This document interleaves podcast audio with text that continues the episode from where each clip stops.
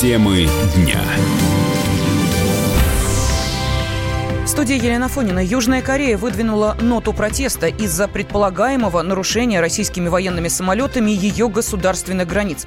По информации южнокорейского, э, южнокорейского агентства Ренхаб, российский бомбардировщик дважды вторгся в воздушное пространство над Японским морем. В ответ были подняты истребители F-15, которые открыли предупредительный огонь, передает агентство.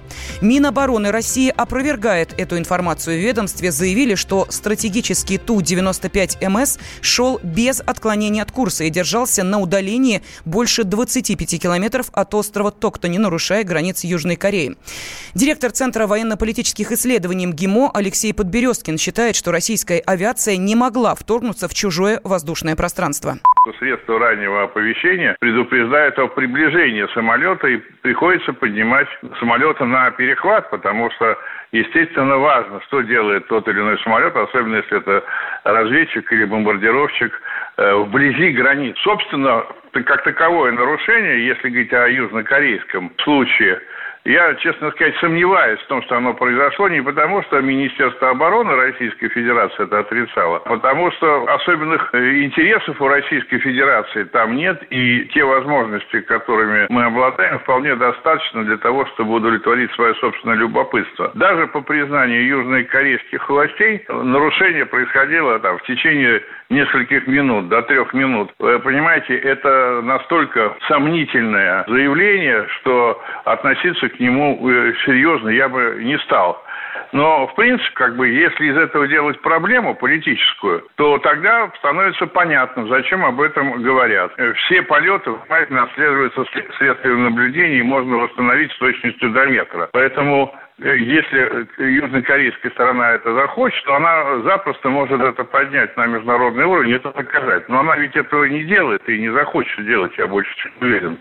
Поэтому я считаю, что нужно южнокорейским властям продемонстрировать, что они внимательно наблюдают за полетами нашей авиации, дальней авиации, и смотрят за тем, чтобы те не приближались слишком близко к границам по версии Комитета начальников штабов вооруженных сил Кореи, в опознавательную зону ПВО страны вторглись три военных самолета Российской Федерации и два китайских ВВС. Это первый подобный случай нарушения воздушного пространства, подчеркивает комитет. В Росстандарте предложили сократить размер парковок. Машиноместа вдоль дорог предлагается сузить до 2 метров и укоротить до 5,5 метров. Ширина проезда при этом должна быть не меньше 3 метров. Как рассказал глава проектно-технического комитета «Удобная дорога» при Росстандарте Александр Шумский, изменения помогут стимулировать горожан пользоваться малолитражными автомобилями.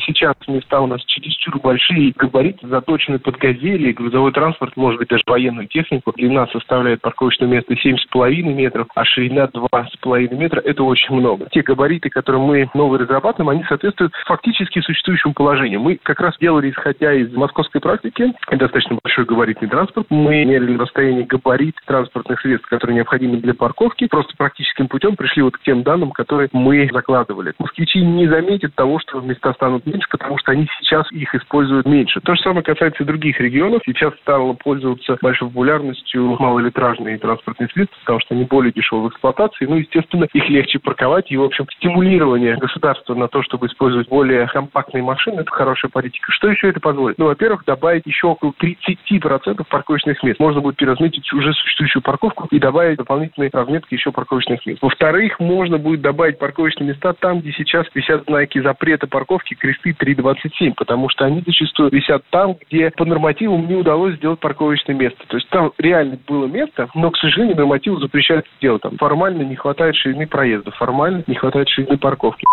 Уменьшение размеров машиномест позволит на 20% увеличить их количество, считает руководитель Федерации автовладельцев России Сергей Канаев. Согласно тем стандартам, которые на сегодняшний момент есть, они действительно рассчитаны для того, чтобы припарковать автомобиль запорожцы там, до грузовика. То, что на сегодняшний момент предлагает Росстандарт, я считаю абсолютно разумно, потому что это и в интересах автовладельцев, их никто не ущемляет, если человек не сумел парковаться в том месте, которое в данном случае будет размечено линиями. Ничего страшного, никто за это штрафовать не будет, но тем не менее в городах можно создать большее количество парковочных мест, что, конечно, является острой необходимостью и для автовладельца, да и, собственно говоря, те сборы, которые будут поступать в региональный бюджет, я думаю, власти интересуют не меньше. В любом случае, это никак не повлияет на ухудшение ситуации с парковочным пространством, потому что никто штрафовать людей не будет. Нет таких у нас на сегодняшний момент норм, которые бы выносили за это штрафные санкции. Ранее Госдума приняла закон о требованиях парковкам для инвалидов. Граждане с ограниченными возможностями и сопровождающие их водители со следующего года смогут бесплатно пользоваться стоянками независимо от города проживания.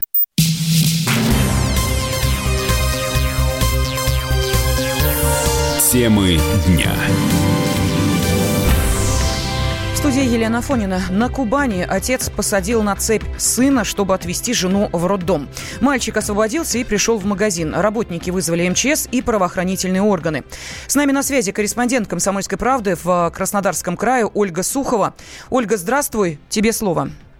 Здравствуй, Елена. Десятилетний мальчик, он сам сбежал в магазин возле дома и рассказал продавцам, что его отец посадил на цепь. У мальчика на шее, правда, тогда болталась цепь, а, такими еще собак привязывают, и два замка. А ребенок рассказал продавцам, что отец его отвел в сарай и там приковал к стеллажу. И, ну, мальчику удалось выбраться все-таки. И сам ребенок, он был хорошо одет, только у него куртка и шорты были грязные.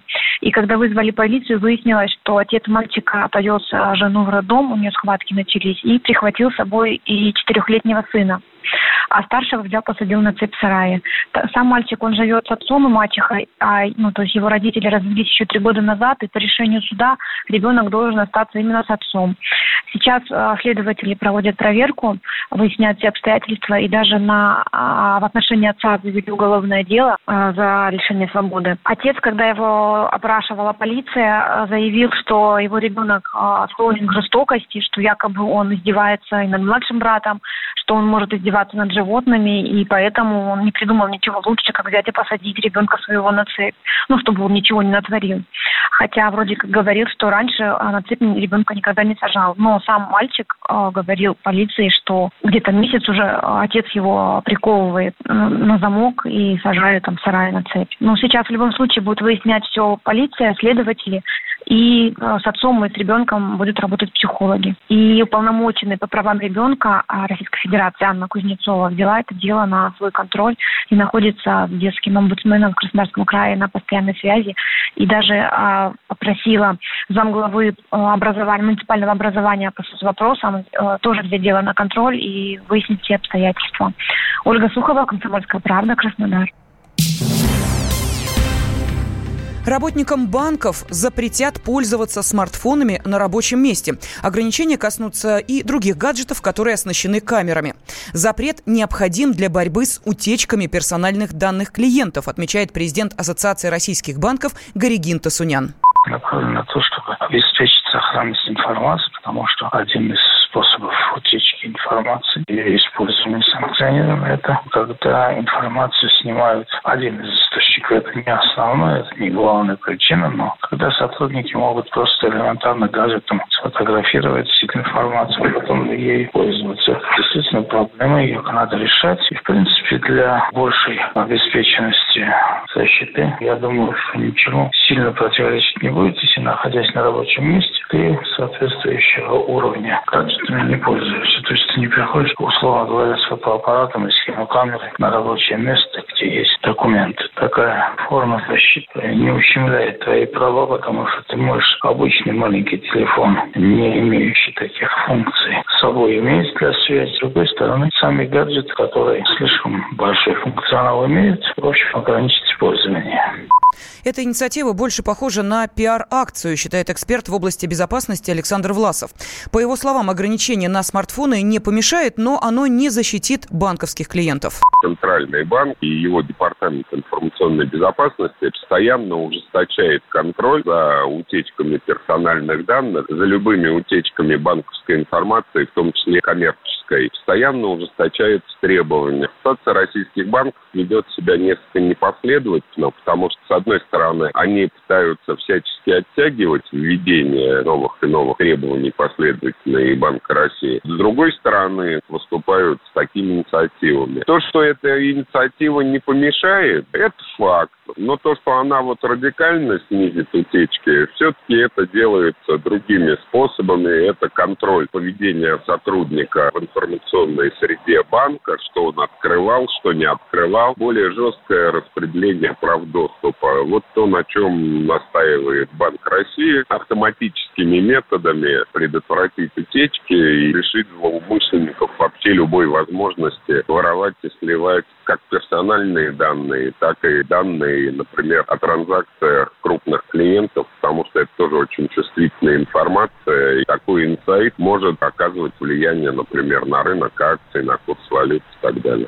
Рекомендации для кредитных организаций могут появиться уже в сентябре этого года. Опять ты куда-то собрался? Тебе лишь бы из дома уйти. А я опять должна дом сидеть, да? Ты только о себе и думаешь. Жена опять против? Бери ее с собой на рыбалку. Радио «Комсомольская правда». Вас ждут развлечения для взрослых и детей, призы и подарки, много музыки под открытым небом и, конечно, отличная рыбалка. Встречаемся 3 августа в парк-отеле «Орловский». Приезжай с семьей на рыбалку «Радио «Комсомольская правда». Регистрация уже открыта на fish.kp.ru. 0+.